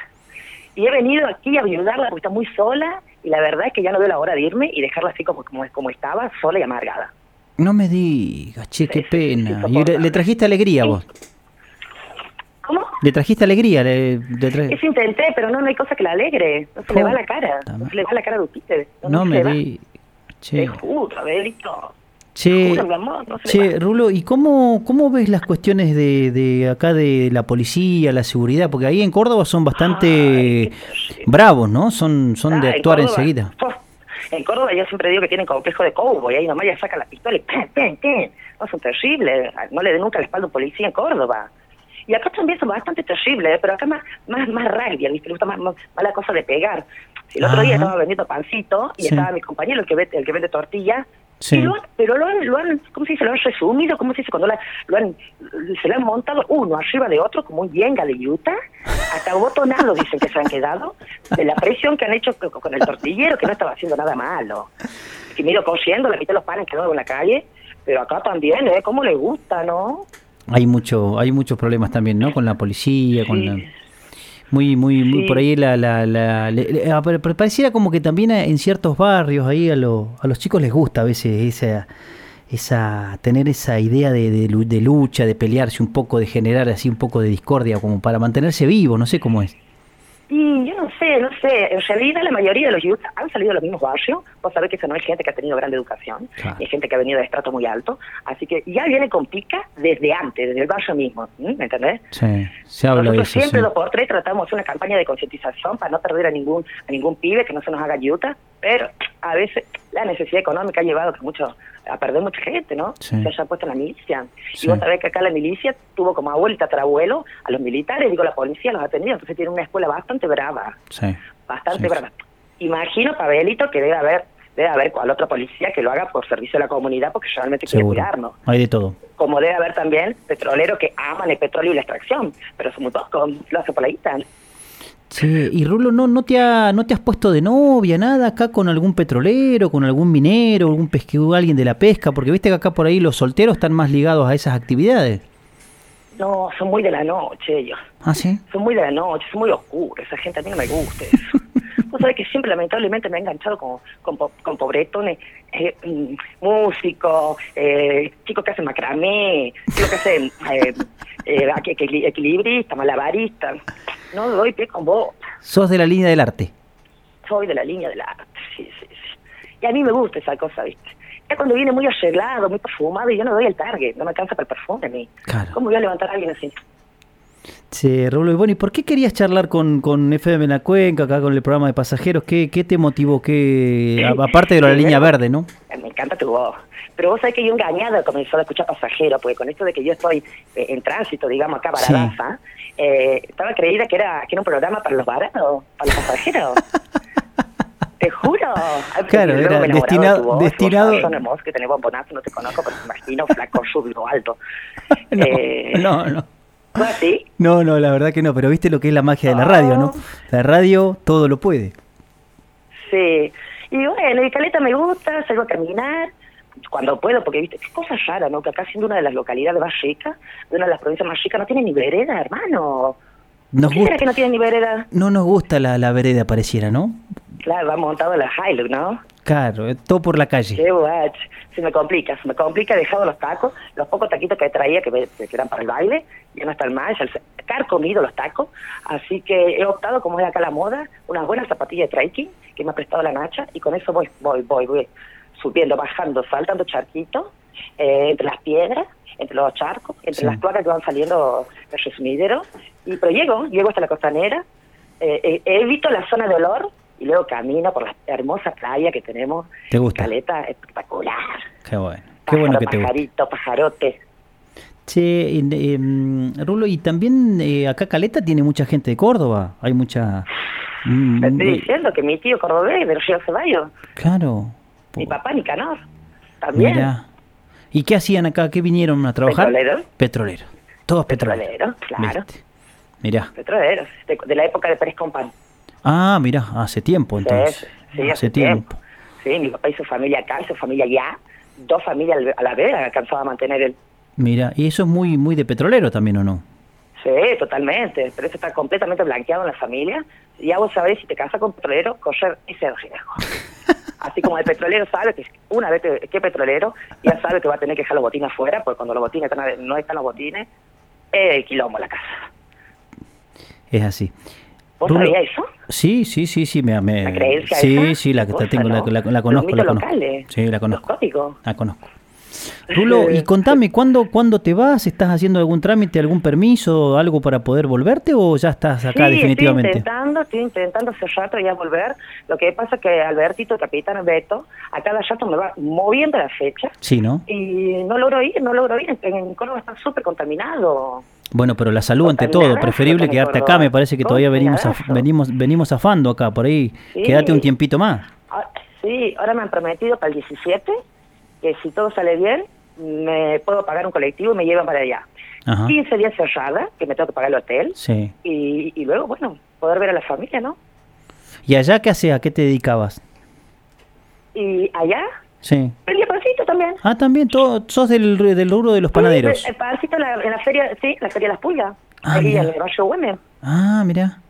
Che, y te, Claro. te, te- te pregunto, ¿de qué cuadro sos? ¿Sos de, de, de allá, de algún club de, de, de- Córdoba? Y no me escuchaste, y de talleres, papá. Ah, de taller. De talleres, porque yo soy de ahí, de, de Barrio Poná. Nací en Barrio Poná, luego me he mudado para, para San Vicente. Qué bien. Pero no, talleres, talleres en el alma. Bien, bien, bien, bien. Sí, sí, sí, eso es familiar, ¿sabes? Eso no se elige. Menos mal que no sos de Belgrano, como yo soy de River, los viste que los de Belgrano nos gastan mucho, que nos fuimos a la B, así que buenísimo que Sí, seas de talleres. Y sí, sí, sí. Son bastante muertos los, los de Belgrano igual, ¿eh? Pecho frío. Rulo, te agradezco la comunicación. Te, te- eh, cuando quieras volver a llamar y si y si viajás, eh, contanos después cómo. Por ahí nos podrías llamar desde desde el colectivo cuando cuando arranques para ver cómo va todo y nos vas contando cómo van las. ¿Te provincias. charlar conmigo? Sí, sí, la verdad que un gusto. No, a mí también. Vos también tenés una voz bastante particular, ¿eh? Me parece que por ahí tenés eh, alguna... ¿No has estado en radio, en, eh, has hecho de algo? Porque te conozco la voz de algún lado. ¿Vos sabés que no? ¿Que no, ¿No? he hecho? No, Mira. no, no, no he hecho. Me pareció entonces. un saludito a la radio, eso hago, porque como estoy bastante al dope, Claro. eh, paso escuchando radio todo el día y llamo, llamo, pido temas, Ah, mirá. mando saludos, hago denuncia. Rulo, muchísimas gracias por, por, por, por pasarte por pasajeros un rato y bueno, haberte haber tenido por ahí tu, tu conocimiento y, y la verdad que bueno, te deseo suerte en todo esto que te queda para, para tu vuelta.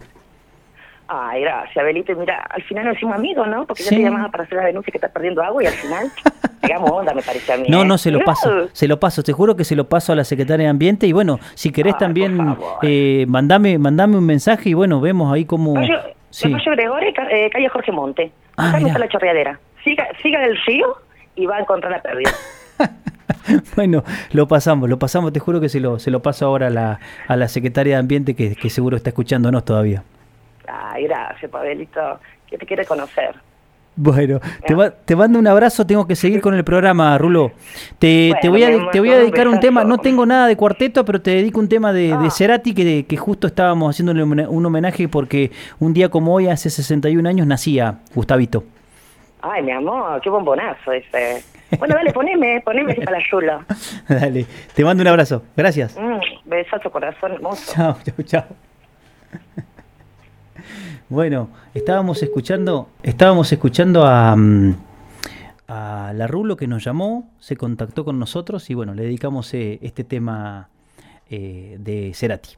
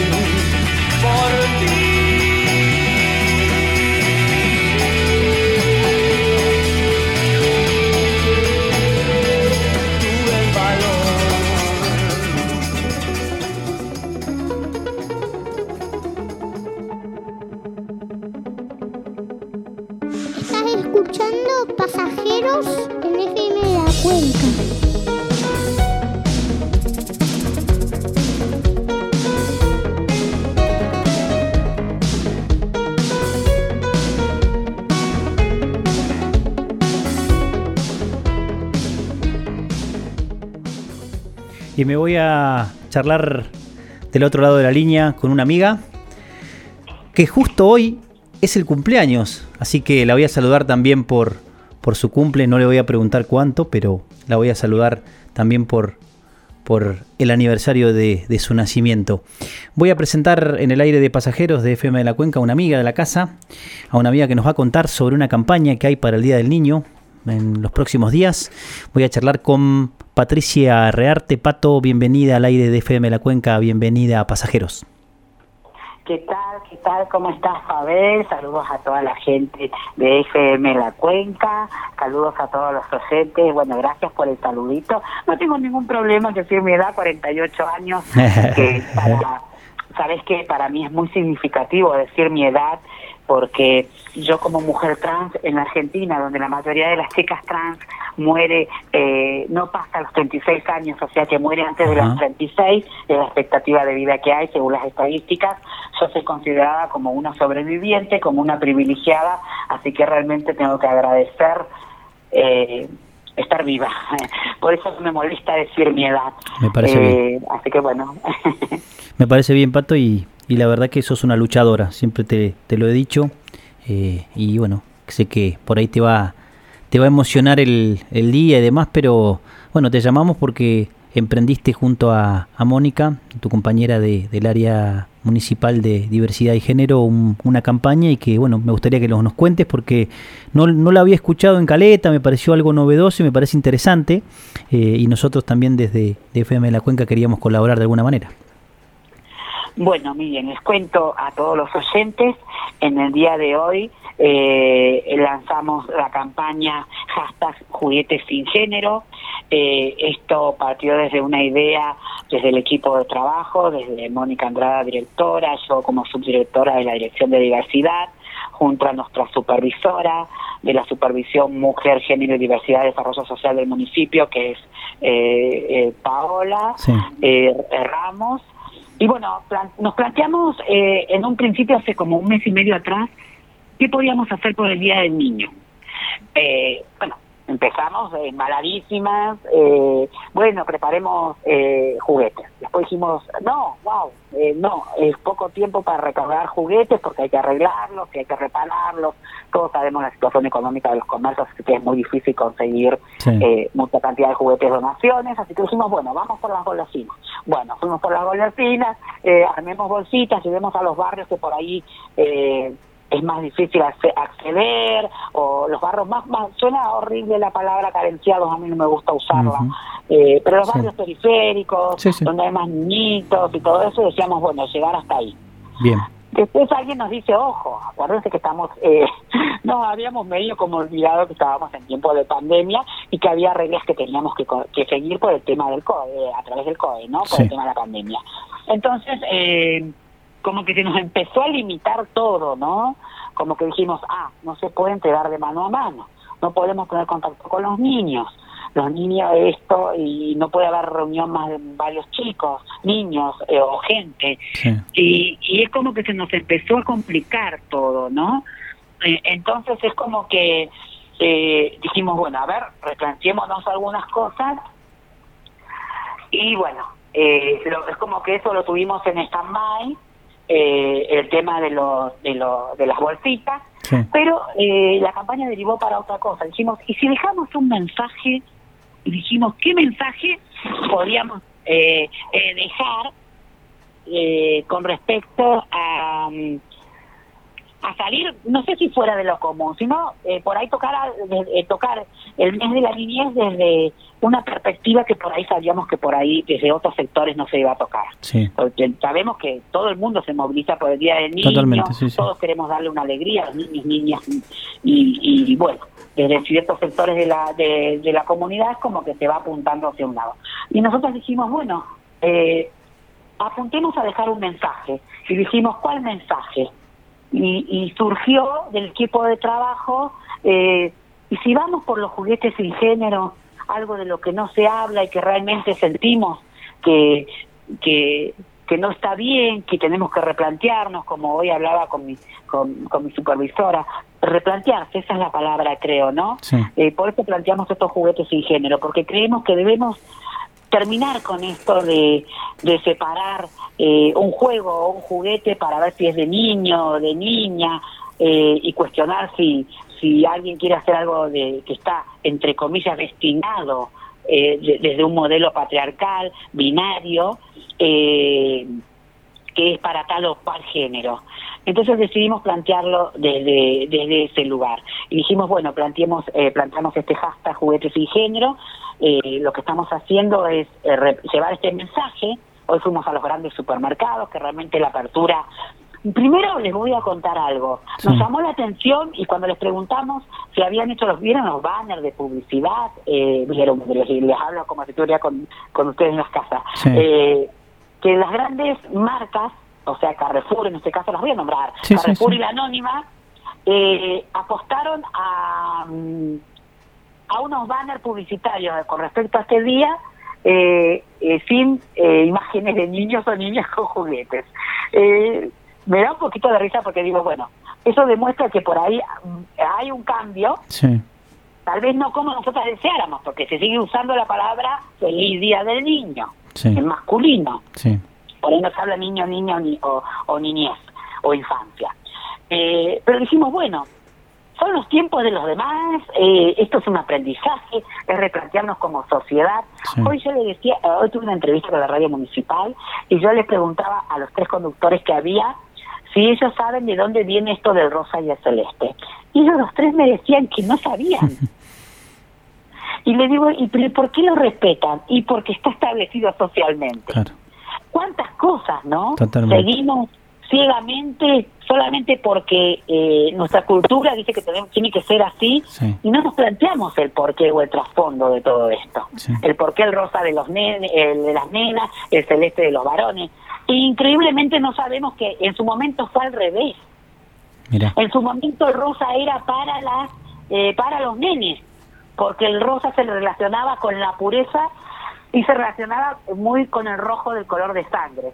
Y como lo- se creía que los varones era la parte fuerte de la sociedad, se vestía a, a los nenes de rosa y, y de celeste suave a las nenas, porque se creía que eran más delicadas. Después esto, bueno, fue cambiando. Si quieren pueden googlearlo, es una historia muy linda para aprender sobre el origen del celeste y rosa. Pero miren cuántas cosas, pautas culturales seguimos Sí. ciegamente sin saber el por qué.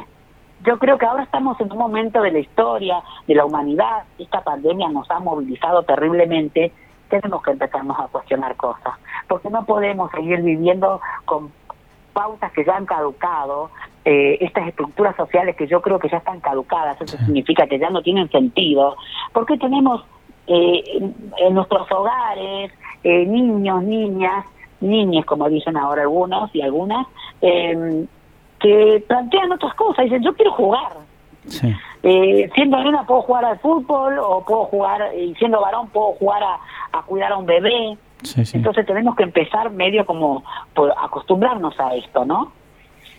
Sí, y creo que también es una construcción social, como vos bien lo mencionás, y, y ligado a, lo- a- a esto que compete, ¿no? que es el, el tema de juguetes, también como uno quedaba por ahí estancado en decir, bueno, los varones juegan con tal tipo de juguete y las nenas con otros. Y eh, es, verdad que un poco se, se daba desde lo cultural, histórico, llámese eh, armas para la guerra, balones para, para practicar algún deporte y las nenas haciendo cosas en la cocina, con las muñecas y demás. Pero la verdad que, que es una iniciativa más que interesante, Pato, la que estás llevando adelante ahí con tus compañeras. Y bueno, ¿y cómo, cómo se va a desarrollar? ¿Están todavía juntando las los juguetes? ¿Van a hacer algún tipo de...? Juguetes, como te decía, no, Sí. por el tema del contacto, todo eso, entonces decidimos Sí. preparar eh, unas bolsitas Sí. con un presente, Ah, con bien. este mensaje de juguetes sin género, entonces pedimos que, que los eh, niños o niñas de los diferentes, alrededor de los diferentes SIC, eh, eh, los nombro, ¿no? Eh, Centenario, Sí. eh, SIC, eh, ay, refrescame los... Eh, Rotary. El Rotary, Sí. y me queda uno. 17 de eh, octubre.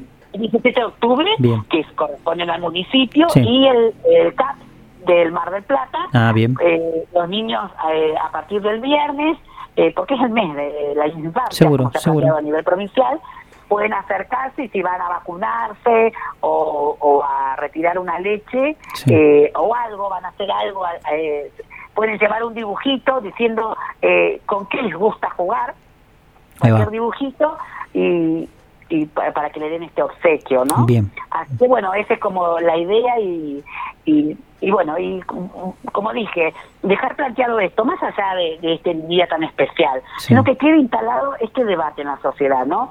¿Hasta cuándo debemos seguir respetando estos patrones culturales que están como caducados, como Sí. Entonces, eh, Buscando un poco concientizar esto de, de jugar con el juguete que quieras, una cosa así. Claro, yo sabes que pensaba recién cuando me planteaste lo de los juguetes, digo, ¿cuántos chefs habremos frustrado, no?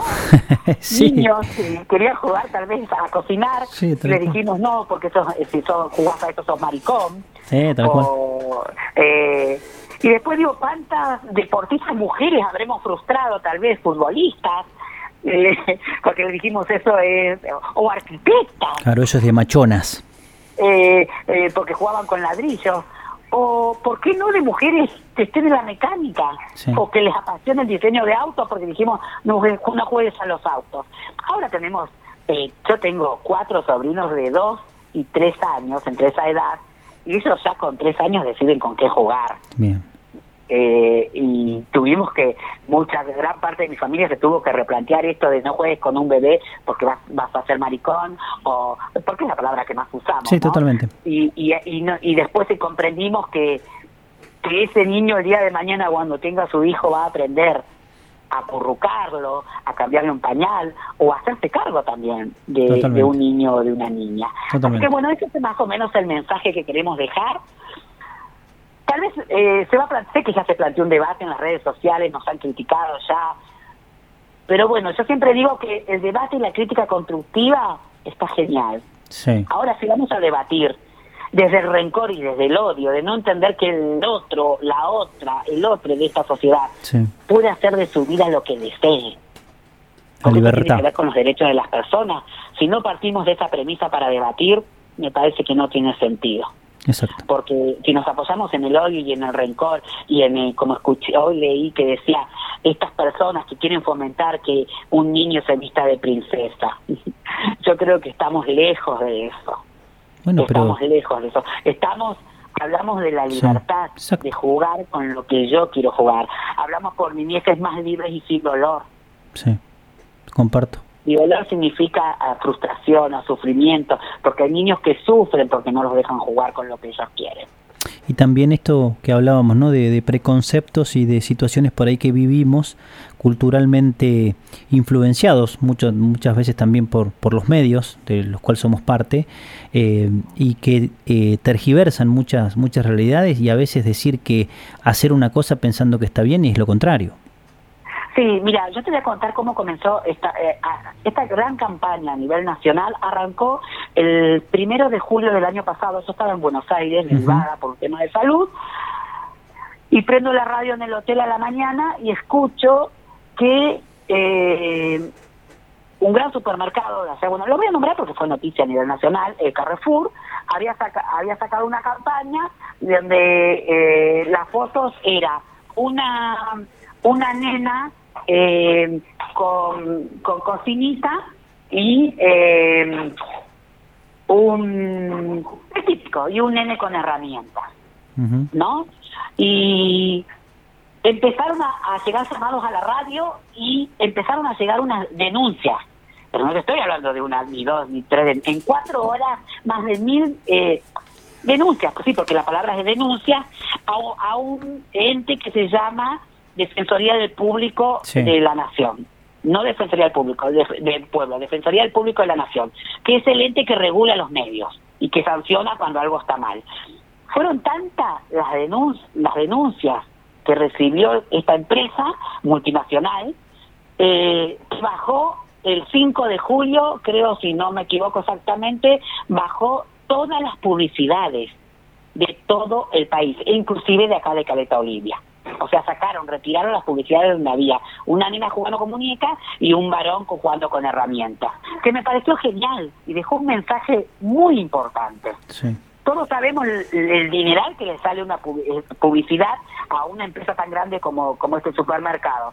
Entonces, que haya bajado a- cuando le salió millones, eh, me parece eh, genial. Es un mensaje impresionante que dejaron. Y esto quisimos replicarlo en Caleta. Así, de a poquito, ir dejando este mensaje. Vuelvo a repetir, algunos van a estar de acuerdo, otros no. Algunos comerciantes tal vez nos dicen que no quieren pegar el cartel y también lo vamos a aceptar eh, porque creemos que es un aprendizaje, Sí. ¿sí? Y, y como vuelvo a repetir, que se que, que lo charlemos, de eso se trata, Seguro. que lo charlemos y que entendamos cuál es el, el, el mensaje en realidad, porque no hay un trasfondo. Trasfondo me suena a que hay algo oculto detrás. Acá no hay nada oculto, acá estamos hablando de infancias libres. Que cada niño o niña o cada infante pueda jugar con lo que desea, porque los juguetes no tienen género. Los juguetes, el juego para las infancias es solo eso. Seguro. Es así. Pato, muchísimas gracias. Vuelvo, vuelvo a, a saludarte por tu, por tu cumple 48, como bien lo mencionaste. Eh, Gracias. Te felicito por, por, por la gestión. Me gusta hablar con, con funcionarios Gracias. que por ahí son amigos. Tengo Me, me tocó charlar. trabajo, eso es súper importante. Eso es importante también mencionarlo porque Somos un gran equipo de trabajo. nadie se salva solo, dicen, ¿no? Y que el trabajo hoy colectivo, grupal, plural, es el que, el que está dando sus frutos. Así que te felicito una vez más a vos y a, y a tu equipo. Y bueno, los eh, micrófonos de la radio y lo que es redes y demás a disposición para la difusión de lo que generen en esta actividad de el Día del Niño, Niña, Niñe, Infante. Infancia, sí, de las infancias. Gracias, Bueno, Pato. Gracias, gracias, eh, eh, Pavel, por estos espacios, eh, por todos los espacios que me dan en los medios. Yo realmente me siento una privilegiada, siempre lo digo, porque me llaman de todos los medios y eso me parece súper importante por el mensaje que queremos eh, transmitir. Así que un abrazo grande y un saludo grande a toda la audiencia. Beso grande, Pato. Hasta luego. Pasaba Patricia Rearte, quien junto a Mónica Andrade están a cargo del área de género, diversidad de la Municipalidad de Caleta Olivia e inician esta, esta campaña de los juguetes sin género, de tratar de, de vivir la, la infancia de nuestros, nuestros más chiquitos con juguetes sin género, que tengan la libertad de, de jugar a lo que ellos, que ellos quieren. con la libertad que, que también se merecen. Pausa y cerramos. más que saber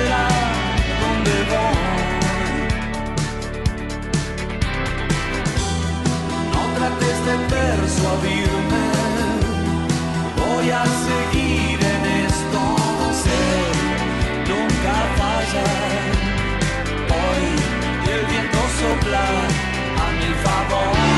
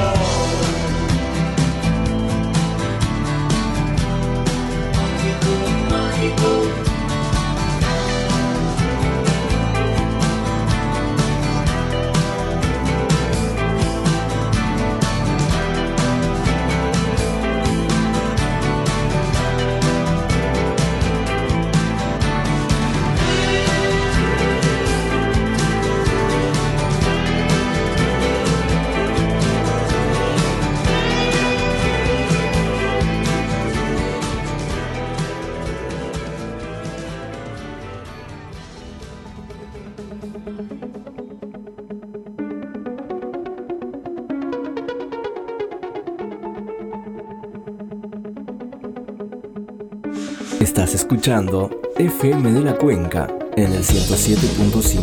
Servicios de comunicación social.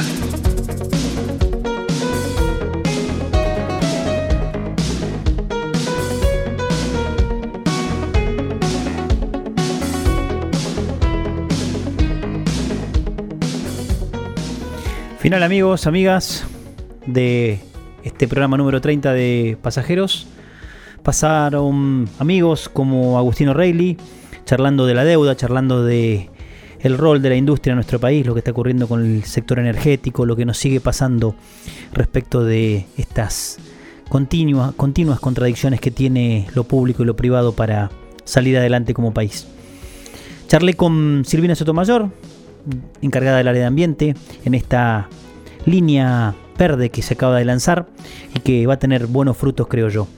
Hay que felicitar realmente a, a los funcionarios que, en equipo empiezan a dar muestras de necesidades y a dar respuestas también a requerimientos que a nosotros como vecinos de esta ciudad eh, tenemos en lo diario, en, lo en- en las relaciones de vecindad, en las cuestiones de contacto respecto de la basura, los residuos, el, el trabajo también de, de esto que también mencionaba Agustín, ¿no? De pagamos impuestos y no vemos por ahí que se cumplan ciertos criterios de parte de desde lo público para, para atendernos, para cuidarnos, para que tengamos salud, seguridad, educación.